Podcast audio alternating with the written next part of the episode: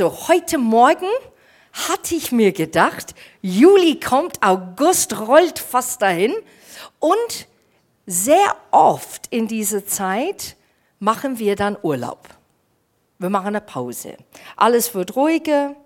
Äh, Juli, da sind laute Festen draußen, weil die Sonne scheint, das Wetter ist gut. Und manchmal in diesen Momenten oder in diesen Monaten nehmen wir tatsächlich Urlaub von allem und auch tatsächlich von Gott. Wir vergessen unsere Bibel, der ist zu so schwer einzupacken. Ich habe nur 20 Kilo mitzunehmen, da lasse ich die Bibel, ich habe es auf dem App, das ist schon gut, ist alles okay. Manchmal schaue ich dir hin, aber eigentlich auch nicht. Ich will relaxen. Und man schaltet ein bisschen ab, statt eigentlich Gott in den Urlaub hineinzunehmen oder in diese Phase, wo es eigentlich sehr angenehm ist und schön ist, mitzunehmen. Und deshalb heißt mein Titel heute Herzensinventur. Und es gibt ein erstes Bild, äh, wo ähm, vielleicht fühlst du dich so, weil die Monate so stressig waren weil ähm, es ist so viel im Gange, dein Kopf platzt schier vor laute Gedanken, der dich vielleicht unter Druck setzt. Oder dass du in der Arbeit Dinge abschließen musst und deshalb hast du diesen Druck. Oder in der Familie, es kommt lauter Festivitäten, runde Geburtstagen, Zelebrationen, wo du dich freust, aber es ist so viel Druck auf dich, weil du musst vielleicht ein Geschenk besorgen, du musst die richtigen Worte finden, du musst anwesend sein, oh, du wirst so und so treffen wieder, hm, nach so langer Zeit, wie wird das gehen? Und du machst dich einen Kopf darüber und setzt dich dann selber unter Druck. Oder wiederum, du sitzt hier heute und sagst, nee, Kerstin, ich bin einfach voll lässig drauf. Ich bin wie dieser Panda am Ast, Augen zu, das Leben ist doch schön. Die Sonne scheint, was will ich mehr? Alles ist chillig, fast horizontal. Das Leben ist doch gut. Aber diese zwei Bilder sind manchmal in unserem Leben, aber sollen nicht so verweilen. Eigentlich, und jetzt kommen wir zum dritten Bild, sehne ich mich, dass wir so innerlich Tag für Tag uns selber, unsere Momente, unsere Umstände und Gott so erleben. Dass wir diese Entlassenheit, diese Freiheit haben, die Armen offen zu halten und bewusst zu sein, Gott hört mich, Gott sieht mich und Gott kennt mich und weiß ganz genau, was ich durchgehe. Deshalb wird er mich da durchtragen. So, wenn wir diese Bild einfach immer wieder im Kopf haben, ist es gut, bevor ich natürlich erkläre, wir kennen das von der Arbeit, dieses Satz Revue passieren lassen. Kennt ihr das? Ja. Und äh, in der Arbeit ist es manchmal sehr anstrengend. Da muss man Inventur machen, da muss man alles runter und zählen und ich weiß nicht, was der Geier alles machen muss. Ne? Ähm, ist viel Arbeit, viel Aufwand, plötzlich fehlen Sachen. Warum fehlen Sachen? Warum sind die nicht da? Wir haben so und so viel verkauft, das und das haben wir nicht gemacht. Wieso ist das? Und da ist dann ein gewisser Stress. Aber was es bedeutet ist, und ich möchte dir ein paar Punkte jetzt kurz geben, ist ein zurückliegendes Ereignis noch einmal durchdenken. Das ist Revue passieren lassen. Oder etwas Vergangenes in Worten oder Gedanken durchspielen oder behandeln. Oder es bedeutet etwas vor seinem geistigen Augen vorüberziehen lassen oder etwas Vergangenes nochmals gedanklich der Reihe nach durchgehen oder mit Worten, Bilder rückblickend präsentieren. Zum Beispiel ein Tätigkeitsbericht von Quelltor oder von der Arbeit, dann hast du gewisse Sachen und Punkte und du sagst, okay, wir lassen Revue passieren lassen, was ist eigentlich passiert dieses Jahr, die letzte Quartal, diese Monaten, ist es gut, wollen wir uns ändern? Wie geht es vorwärts. Und für mich persönlich, als ich das Wort Inventur erlebt habe, habe ich mir gedacht, wow, wie viele Leute machen Inventur an sich selber? Und wie oft macht man das? Und ich stelle fest, es ist unangenehm manchmal. diese Revue passieren lassen bedeutet, man muss einiges rückblickend zurückschauen und sagen, oh, ist es mir gelungen oder nicht? Wie ist es gelaufen?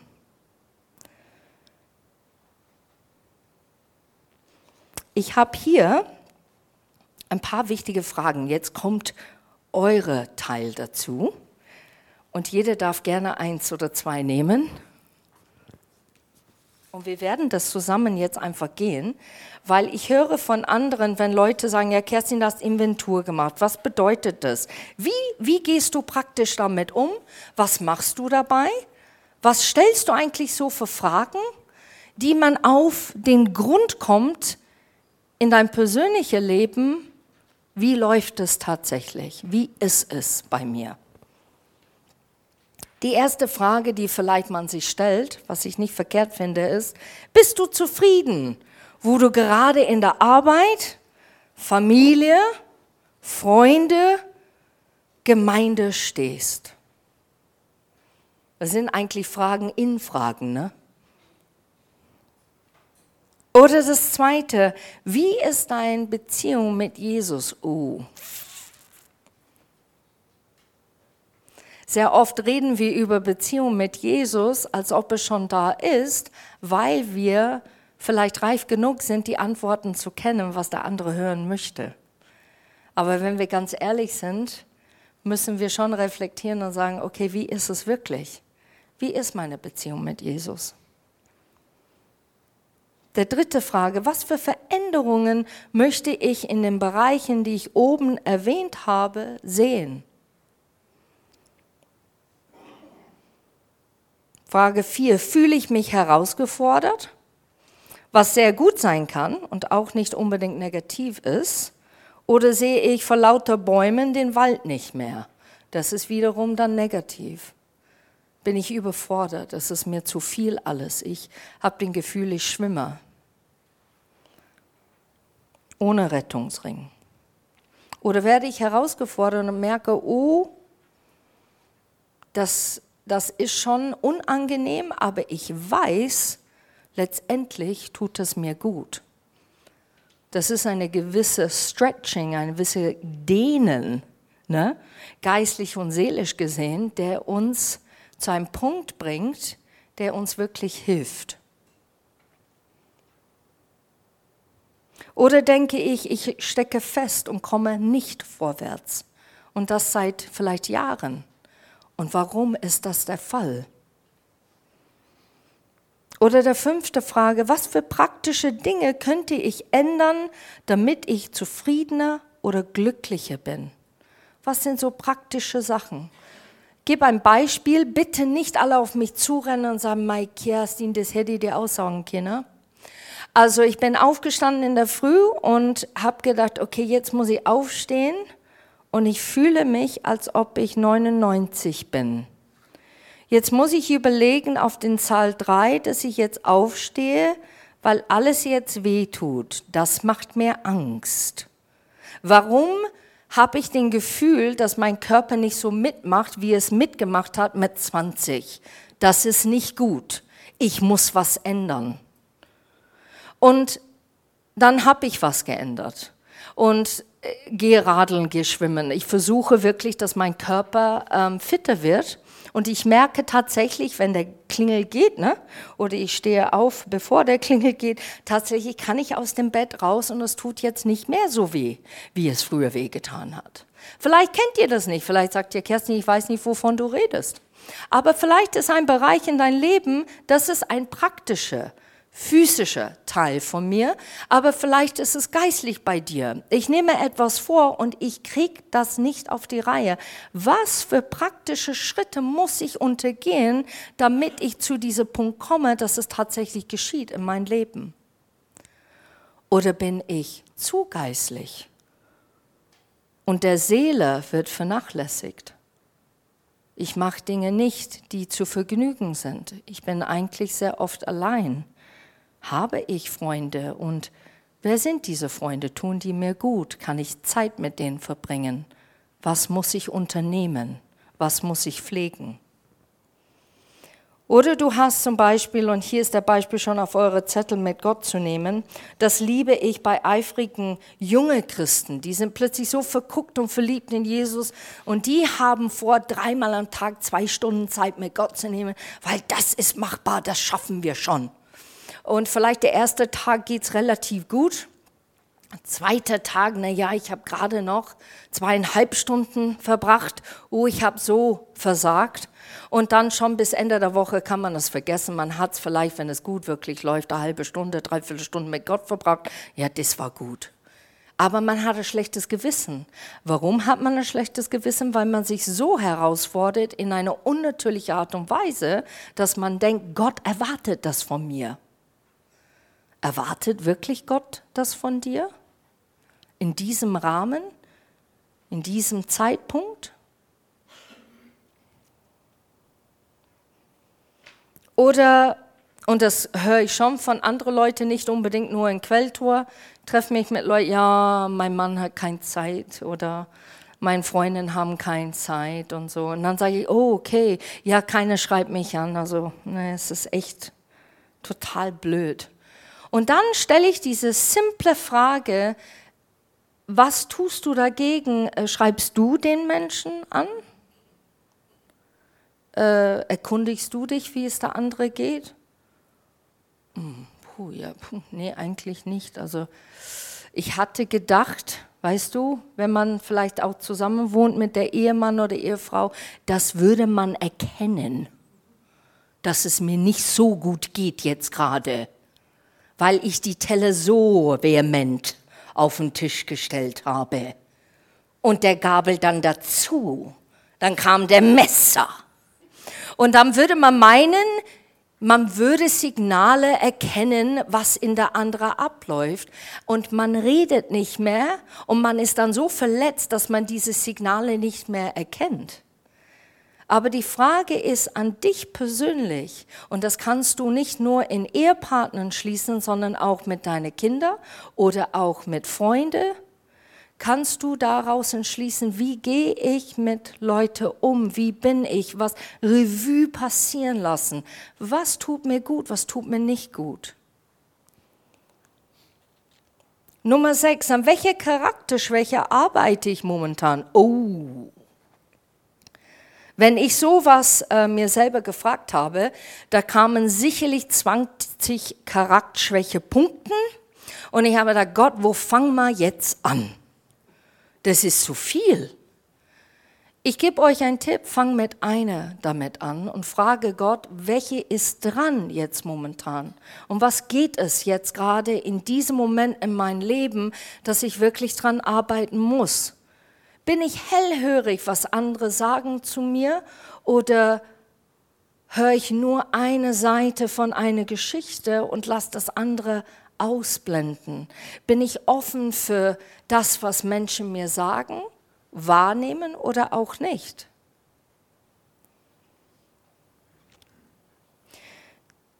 Lese ich ein Buch darüber, der besonders über diese Charakterschwäche spricht? Lasse ich Gott an mir arbeiten und bete ich darüber? Vertraue ich mich vielleicht sogar jemand damit an? Suche ich Rat in dem Bereich? Man kennt diese Fragen vielleicht und vielleicht sagst du, Kerstin, das ist alles ganz simpel heute an einem Sommertag. Es ist leichten Kost. Nee, es ist kein Leichtkost, es ist Feinkost heute Morgen. Und Feinkost ist manchmal Nouveau Cuisine. Ganz klein, aber sehr fein.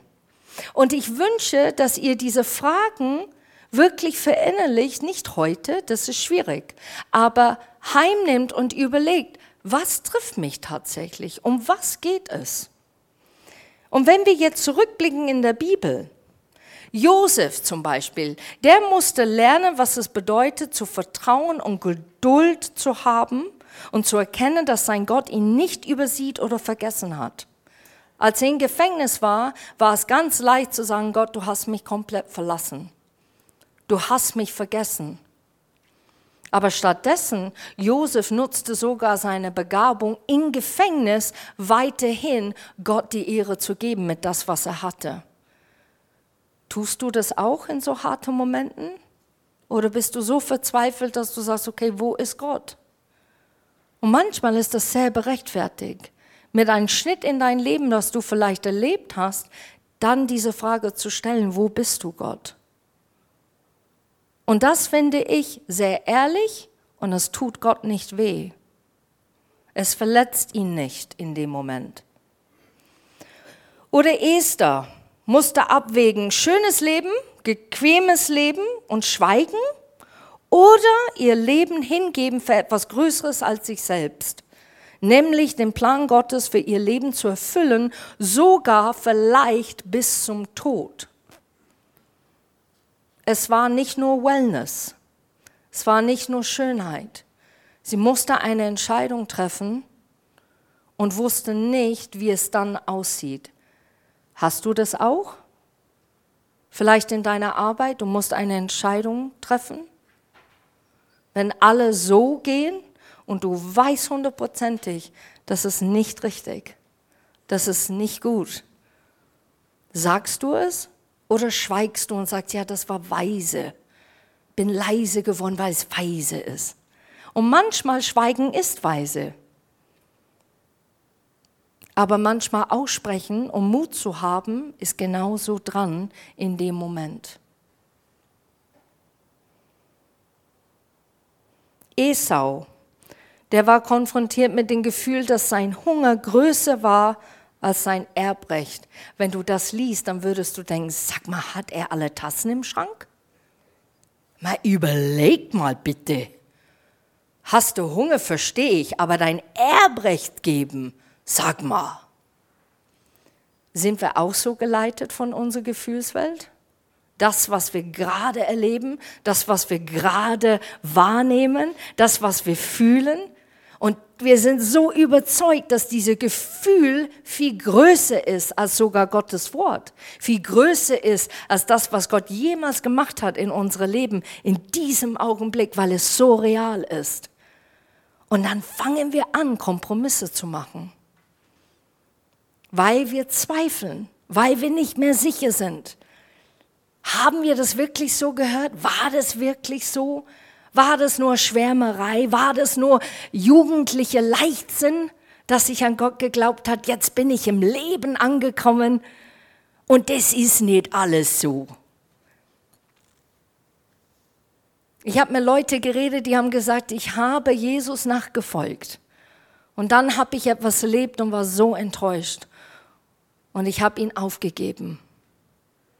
Und ich habe entschlossen, dass jeder Gott, der an jeder Mensch glaubt, das ist der Weg. Wir sollen alle Menschen respektieren. Sicherlich habt ihr das mehrmals gehört von Leuten. Ist das nicht so? Der Gott ist derselbe Gott in alle Glaubensrichtungen. Ist das nicht so? Und manchmal stelle ich die Frage zu manchen Personen, warum läufst du weg von Gott in dem Moment, wo du ihn am dringendsten brauchst. Warum ist er dann nicht da für dich in dem Augenblick, wo du eigentlich an ihn klammern und festhalten musstest und sagen, ich laufe nicht weg, bis du mich begegnest. Du bist mein Gott und du weißt, was ich durchmache. Und ich lasse nicht los. Ich werde nicht wegrennen. Ich werde mein Leben nicht vollstopfen mit Ablenkungen, die meine Seele in einen Augenblick gut tun, aber geistlich mich dürsten lässt oder verhungern lässt. Und es ist so menschlich. Es ist keine Fingerzeigen heute Morgen. Es ist so menschlich. Oder Petrus. Ich liebe das bei Petrus der musste lernen, das Richtige zu sagen oder manchmal zu schweigen und nicht so impulsiv mit seinen Aktionen oder Worten zu sein. Kleine Beispiel. Nee, Jesus, du wirst nicht sterben. Also bitte. Oder, ach, es ist doch so schön hier mit Elia und Mose und so. Sollen wir jetzt hier so ähm, zeltartige Tabernakels auf hier und verweilen? Es ist schon schön. Jesus, oder? Also, ne, kleiner Kreis hier oben. Wir haben Gott erlebt, wir haben ihn gesehen, das ist schon der Hammer. Wir bleiben hier, nicht? Und Jesus, wir gehen runter. Oder dass Petrus gesagt hat, ich werde dich nie, nie, ich verspreche es dir, nie werde ich dich verraten. Und ist das nicht so menschlich? Petrus hat Jesus erlebt, Tag ein und Tag aus. Er hat gesehen, die Worte, der Jesus sprach, kamen in Erfüllung. Die Worte, die er sprach, war die Wahrheit. Die Worte, dass er sagte, das war das A und das O, das Alpha und Omega. Das war alles beinhaltet. Es war Gott in Person. Er hat es erlebt. Und dann Jesus gibt ihm den Tipp und sagt, du wirst mich verraten.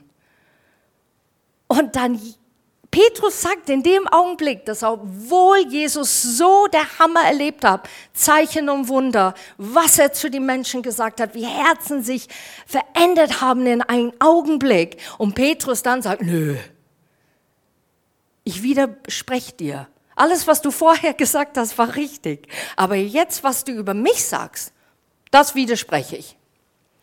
Sind wir nicht auch so? Dass Gott etwas zu uns sagt und da sagt, nee, du verstehst, also Gott, ich erkläre dir das.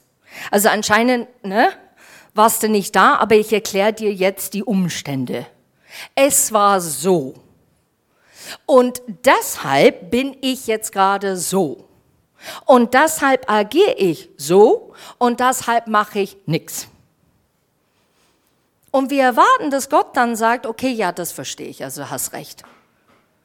Aber eigentlich sagt Gott, das sehe ich alles. Dennoch, dennoch, was sagt mein Wort über diesen Moment? Dennoch, was sage ich mit Beziehungen? Was sage ich über Gemeinde? Was sage ich über Familie? Dennoch.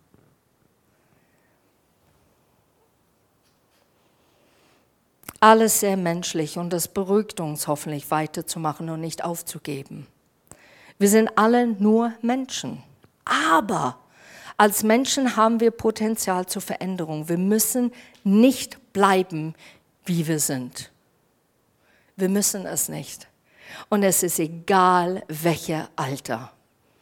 Egal. Und das sage ich wirklich laut, weil ich selbstbewusst sein, dass egal in welcher Alter du bist, du hast die Möglichkeit, etwas an dir zu arbeiten, etwas an dir zu verändern. Und es ist nicht zu spät. Und jetzt kommt das einzige Bibelvers heute Morgen in 1. Thessaloniker 5, 23 bis 25. Möge Gott, von dem alle Friede kommt, euch helfen, ein Leben zu führen, das ihm in jeder Hinsicht gefällt. Nicht dir gefällt, sondern ihm gefällt. Er bewahre euch ganz und gar, damit ihr fehlerlos seid an Geist, Seele und Leib, wenn unser Herr Jesus Christus kommt. Gott hat euch ja dazu auserwählt, er ist treu und was er in euch begonnen hat, das bringt er auch ans Ziel. Wir beten für euch, betet auch ihr für uns, liebe Brüder und Schwestern, und dann geht es weiter. Wir dürfen Zuversicht haben, dass Gott zustande bringt und uns ans Ziel bringt, was er begonnen hat. Das beruhigt mich unendlich, wenn ich diese Bibelvers zitiere zu Gott. Gott, ich erinnere mich, aber ich sage es laut vor dir. Das, was du in mir begonnen hast, ich bin so froh, dass du es vollendern wirst. Du wirst es am Ziel bringen mit alle meine Macken, alle meine Schwächen, alle meine Fehlern. Du siehst, wie mein Herz ist und du wirst es dahin bringen, dass wirklich der Navi dann sagt, Ziel erreicht.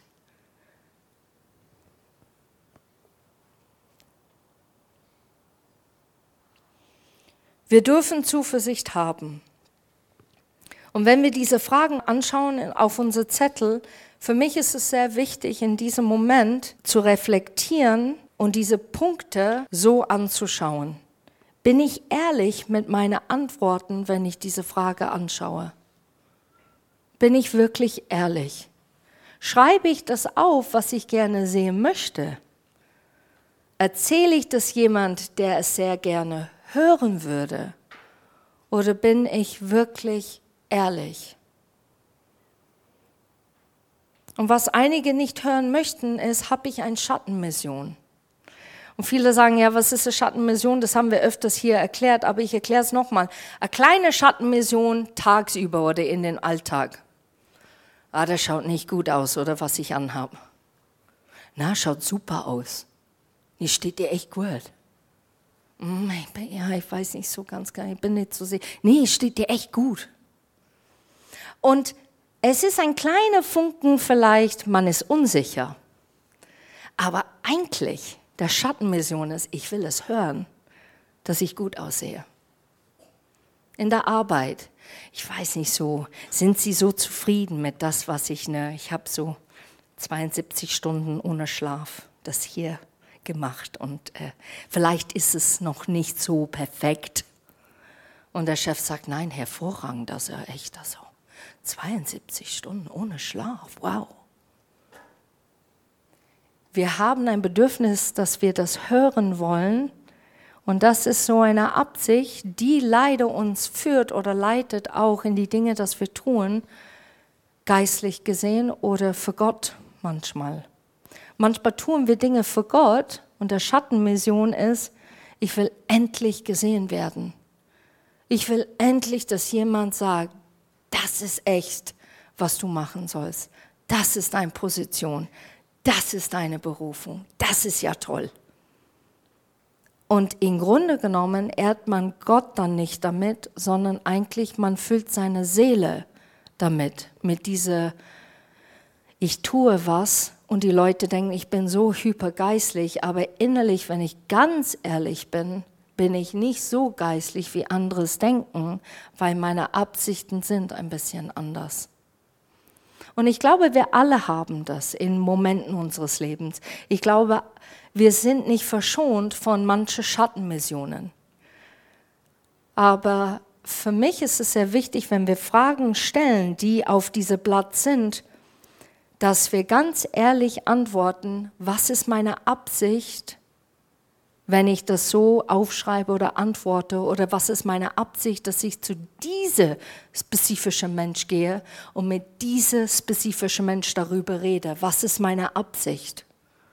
Weiß ich, dass der Mensch nur Gutes mir sagen wird, deshalb gehe ich nur zu denen und ich gehe zu der anderen nicht, weil ich, uh, da könnte etwas anders rauskommen, der sehr unangenehm ist, der vielleicht mich verletzt oder sehr traurig macht. Bin ich bereit dazu oder nicht? Und wir alle, alle sitzen im selben Boot. Ich glaube, wir alle sind nicht verschont, manchmal nicht den richtigen Weg zu gehen, sondern den Notausgang zu nehmen. Ganz schnell. Und ja, Gott, du weißt ja, ich. Aber weißt du, was ehrlich wäre? Ist einfach dann in dem Moment zu sagen: Gott, ich bin nicht so weit. Boah, ich fühle mich so zerbrechlich und ich weiß, dass wenn ich zu denen gehe, ich habe so Angst, dass ich noch mehr verwundbar hintergelassen wird als eigentlich Heil. Ich will das jetzt gerade nicht, ich bin noch nicht so weit. Weißt du, Gott kann damit umgehen. Und das ist so wichtig, dass wir diese Revue passieren lassen in unserem Leben. Es ist so, so wichtig.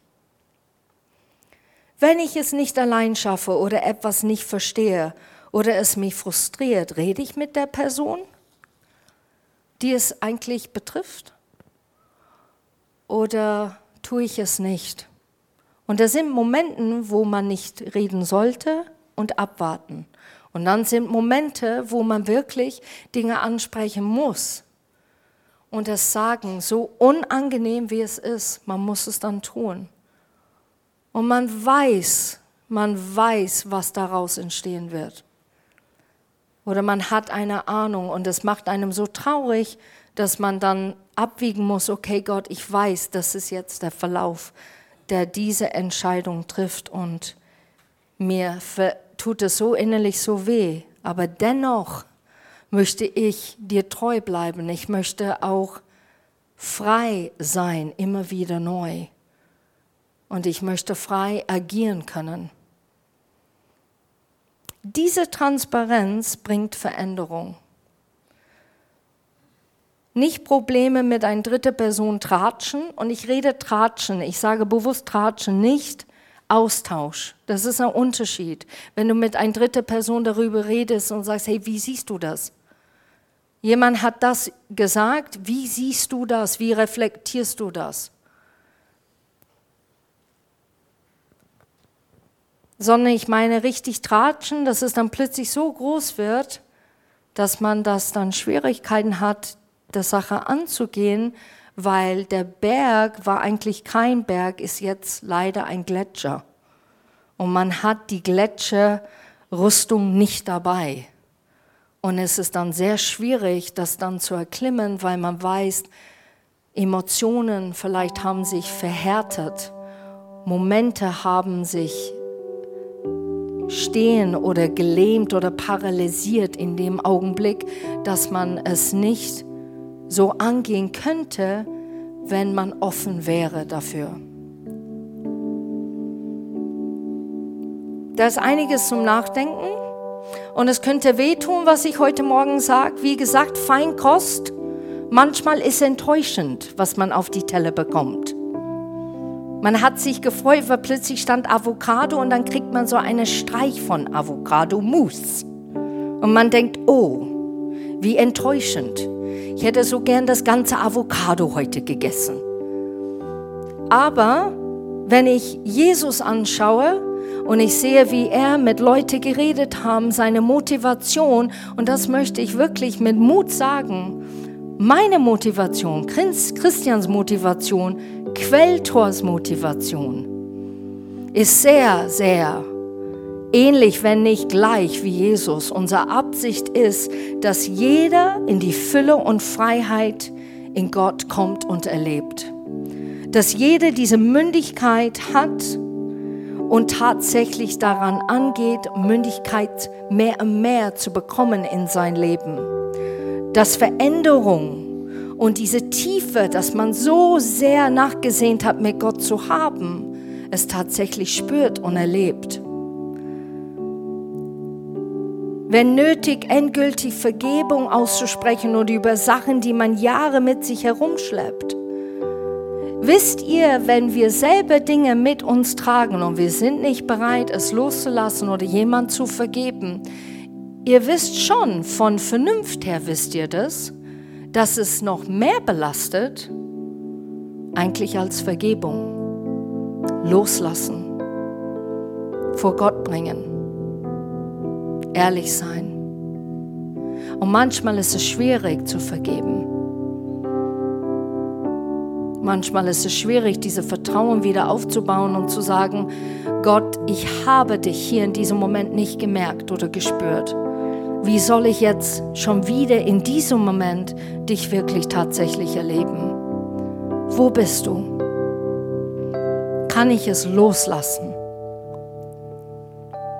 Leicht ist es ganz und gar nicht. Und das sage ich mit so Respekt, wenn ich manche, manche Leutes Geschichten höre, wie die frei geworden sind oder wenn die Sachen erlebt haben, die so zerschmetternd sind, wirklich zerschmetternd und du denkst, boah, und trotzdem leben die mit einem Lächeln, trotzdem sehen die das Schöne an des Tages. Das ist für mich bewundernswert. Aber der Frust und Schmerz nicht zu vergeben und stecken zu bleiben, ist so viel schmerzhafter. Ich möchte euch ermutigen, anzufangen, egal wie klein dein erster Schritt zur Veränderung ist beginne heute. Beginne es in die Sommermonaten, wo alles chillig und easy ist. Nimm deine Zeit mit Gott, nimm nicht Urlaub von ihm. Im Gegenteil, mach diese Revue in dein Leben, das Inventur. Und wisst ihr was? Ich glaube an euch. Ich glaube total, ich bin überzeugt, dass eure Absicht ist, es Jesus zu suchen. Eure Absicht ist, es Jesus reinzulassen so schwer es ist manchmal. Und wir glauben, dass ihr, ähm, dass wir euch zur Seite stehen, das machen wir so oder so und dass eine positive Veränderung zu berichten wäre. Ich würde mich so freuen, wenn ihr diese Schritte macht und das passiert nicht in einer Woche. Aber wenn ihr anfängt, Fragen zu stellen oder vielleicht mehrere Fragen als das, was auf die Liste ist, zu stellen für dich persönlich und diese Ehrlichkeit es anzuschauen, ohne diese Schattenmission dahinter, ohne eine hinterlistige oder sag mal Motiv zu machen, sondern wirklich einfach es so zu sehen, wie es wirklich ist. Ich bin überzeugt, dass Gott reinkommt. Ich bin überzeugt, dass du eine Begegnung mit Gott haben wirst. Nicht vielleicht, wie du es erwartest oder wie du es sehen zu spüren. Aber Gott ist treu, dich zu begegnen, uns alle zu begegnen in unsere Verletzungen, in unsere Schwächen, in das, was wir ehrlich fragen sollen. Und ich würde mich sehr freuen, in dieser Zeit, wenn du etwas erlebt hast, oder Antworten bekommen hast, dann mail das doch. Das ist so aufbauend zu hören, dass der Leib Christi etwas von den Feinkost gegessen hat, etwas erlebt hat und vorwärts geht. Dass diese Herzeninventur, dass dieses Freisein wirklich zustande kommt in dein Leben. So, ich möchte einfach, dass wir, wenn du es möchtest, du musst es nicht, aber jetzt gerade vielleicht einfach die Augen zumachst oder das Blatt anschaust und Gott einfach diese simple Frage stellt, wo fange ich an? Wo fange ich an mit dir, Jesus?